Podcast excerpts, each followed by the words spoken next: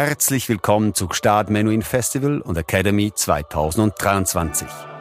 Ein paar Minuten, um mehr über unsere Konzerte zu erfahren. Demut des Paul Wittgenstein. Chu Wang, Orchestre Philharmonique de Radio France, Tarmo Peltokoski.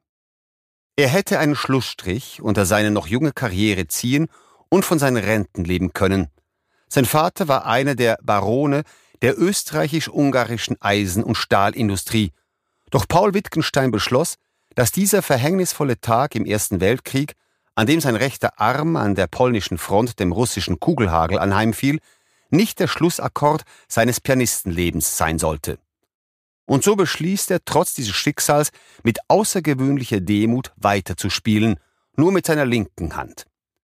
Da ein solches Repertoire quasi nicht vorhanden ist, setzt Wittgenstein sein Vermögen ein, um die großen zeitgenössischen Komponistinnen um ihre Unterstützung zu bitten.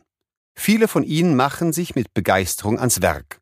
Neben Britten, Prokofjew, Strauss, Hindemith und Korngold gehört Maurice Ravel zu denjenigen, die mit dem heute legendären Klavierkonzert D-Dur für die linke Hand einen berühmten Beitrag leisten.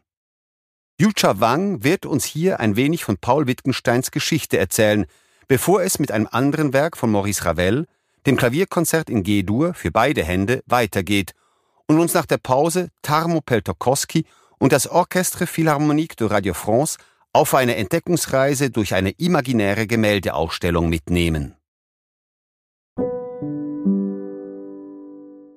Maurice Ravel, Klavierkonzert für die linke Hand und Klavierkonzert G-Dur. Das Klavierkonzert in G-Dur ist, neben dem Klavierkonzert für die linke Hand, das letzte große Werk, das Ravel zu Papier brachte. Er sollte danach nur noch die drei Lieder aus Don Quixote à Dulcinea komponieren, bevor sich seine Hirnerkrankung verschlimmerte und er 1937 nach vier langen Leidensjahren starb. Es ist alles andere als selbstverständlich für einen Franzosen jener Zeit, die für oberflächlich erachtete Form des Klavierkonzerts zu wählen. Mit Ausnahme von Saint-Saëns, der an die zehn Klavierkonzerte schrieb, zog die große Mehrheit seiner Komponistenkollegen kleinere, freiere Formen vor, um Solist und Orchester in Szene zu setzen. Fantasie bei Debussy, Ballade bei Fauré, sinfonische Variationen bei Franck. Die Anregung zu dieser Komposition erhält Ravel 1929 von seiner Schülerin Marguerite Long, nachdem er 15 Jahre zuvor den Plan, eine baskische Rhapsodie für Klavier und Orchester zu schreiben, wieder aufgegeben hatte. Doch kaum hat er mit der Komposition begonnen, bittet ihn der Wiener Pianist Paul Wittgenstein, ein Stück für die linke Hand zu schreiben, da er im Krieg durch eine Kanonenkugel den rechten Arm verloren hat.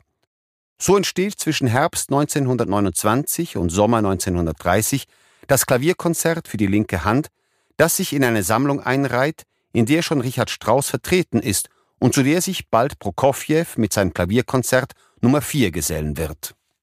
Nun kann Ravel die Komposition des Klavierkonzerts für zwei Hände wieder aufnehmen. Doch die heimtückische Krankheit, an der er leidet, verlangsamt die Arbeit beträchtlich. Erst am 11. November 1931 ist er in der Lage, Marguerite Long die Partitur vorzustellen. Doch welche Partitur? Die Uraufführung findet am 14. Januar 1932 mit dem Orchestre Lamoureux unter der Leitung des Komponisten statt. Sie ist ein solcher Erfolg, dass das Werk schon wenige Monate später, eine außergewöhnlich kurze Zeit für die damaligen Verhältnisse, auf Schallplatte aufgenommen wird. Ich glaube, die Musik eines Konzerts kann fröhlich und glanzvoll sein und muss nicht unbedingt nach Tiefsinn oder einer dramatischen Wirkung trachten, erklärt Ravel dem Kritiker Michel Dimitri Galvocoresi und er fügt hinzu, seine Absicht sei es gewesen, ein Klavierkonzert im Geiste der Konzerte von Mozart und Saint-Saëns zu schreiben. Was ihm gelungen ist, wie insbesondere das Allegramente von Anfang zeigt, wo die Fröhlichkeit schon in den ersten Takten mit einem tänzerischen Motiv der Piccoloflöte zum Ausdruck kommt.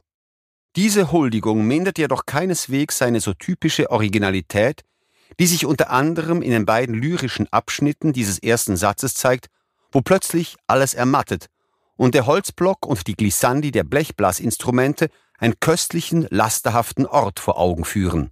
Harry Halbreich. Die Uraufführung des Klavierkonzerts in G-Dur bedeutet für Ravel jedoch keineswegs das Ende seiner Konzerttätigkeit.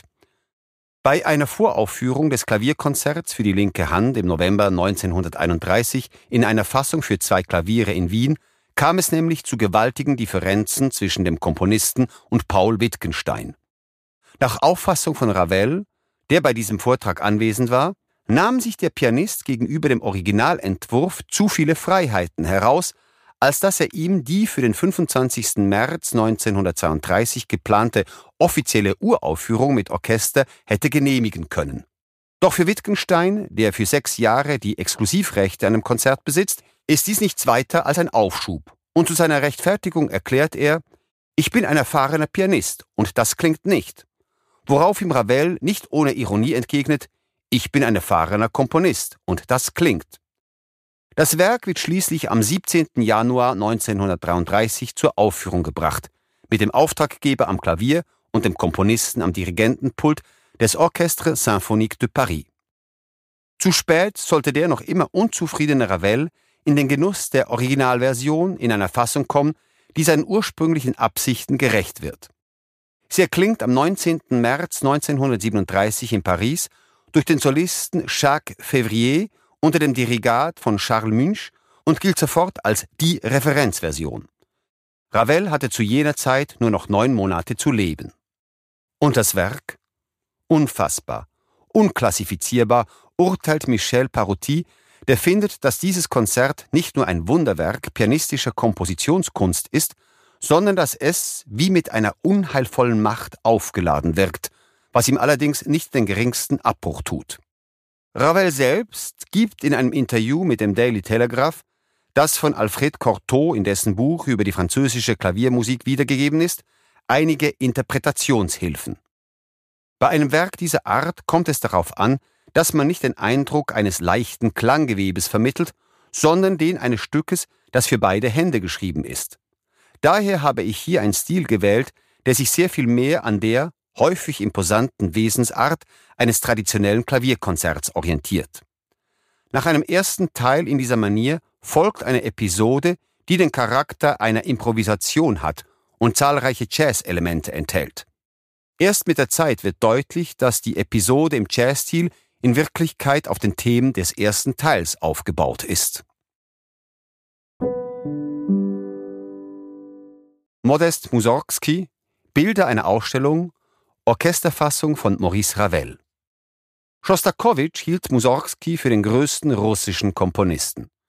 Man muss wohl zugeben, dass er die originellste Figur der Generation war, die Michael Glinka nachfolgte. Als Spross aus dem Kleinadel, der durch die Abschaffung der Leibeigenschaft ruiniert wurde, erhält Mussorgsky von Kindesbeinen an eine solide Klavierausbildung und wird später zu einem sehr gefragten Solisten und Korrepetitor. Im Juni 1874 komponierte er in Erinnerung an seinen guten Freund, den Maler und Architekten Viktor Hartmann, der ein Jahr zuvor verstorben ist und dem gerade eine Ausstellung gewidmet wurde, einen Zyklus aus zehn Stücken und fünf Intermezzi, die sich um ein gemeinsames Thema gruppieren und für Klavier konzipiert sind. Lange Zeit gilt das Werk jedoch aufgrund seiner extremen Komplexität als unspielbar. Der Dichter und Musikkritiker Tristan Klingsor urteilt, Mussorgskis Stil sei weder der eines Komponisten noch der eines Pianisten. Vielmehr modelliere er Klangmaterie. Mussorgsky hat allerdings nie die Absicht geäußert, seine Bilder, wie er sie selbst nennt, für Orchester zu bearbeiten. Angeregt durch Rimsky-Korsakow nehmen dennoch mehrere Komponisten diese Arbeit zumindest teilweise in Angriff, so etwa Michael Tuschmalow im Jahr 1891 und Henry Wood zu Beginn des 20. Jahrhunderts. 1921 legt Leo Funtek, ein in Finnland lebender slowenischer Komponist und Violinist, die erste vollständige und hochwertige Orchesterfassung vor. Maurice Ravel bleibt nichts anderes übrig, als sich ebenfalls mit der Partitur auseinanderzusetzen, was er dann 1922 im Auftrag des russischen Dirigenten Sergei Kusewitsky auch tut. Er beginnt mit der Orchestrierung des letzten Stücks, das große Tor von Kiew, und hat die geniale Idee, das melancholische Thema des zweiten Bildes, Il Vecchio Castello, für das Funtek, möglicherweise inspiriert durch Sibelius, das Englischhorn gewählt hatte, mit einem Altsaxophon zu besetzen. Kusewitzki ist natürlich der Erste, der diese Orchesterfassung am 28. und 30. Oktober 1930 gemeinsam mit dem Boston Symphony Orchestra einspielt. Samstag, 2. September 2023. 19.30 Uhr, Festivalzelt Gstaad. Yucha Wang, Klavier. Orchestre Philharmonique de Radio France. Tarmo Peltokoski, Leitung.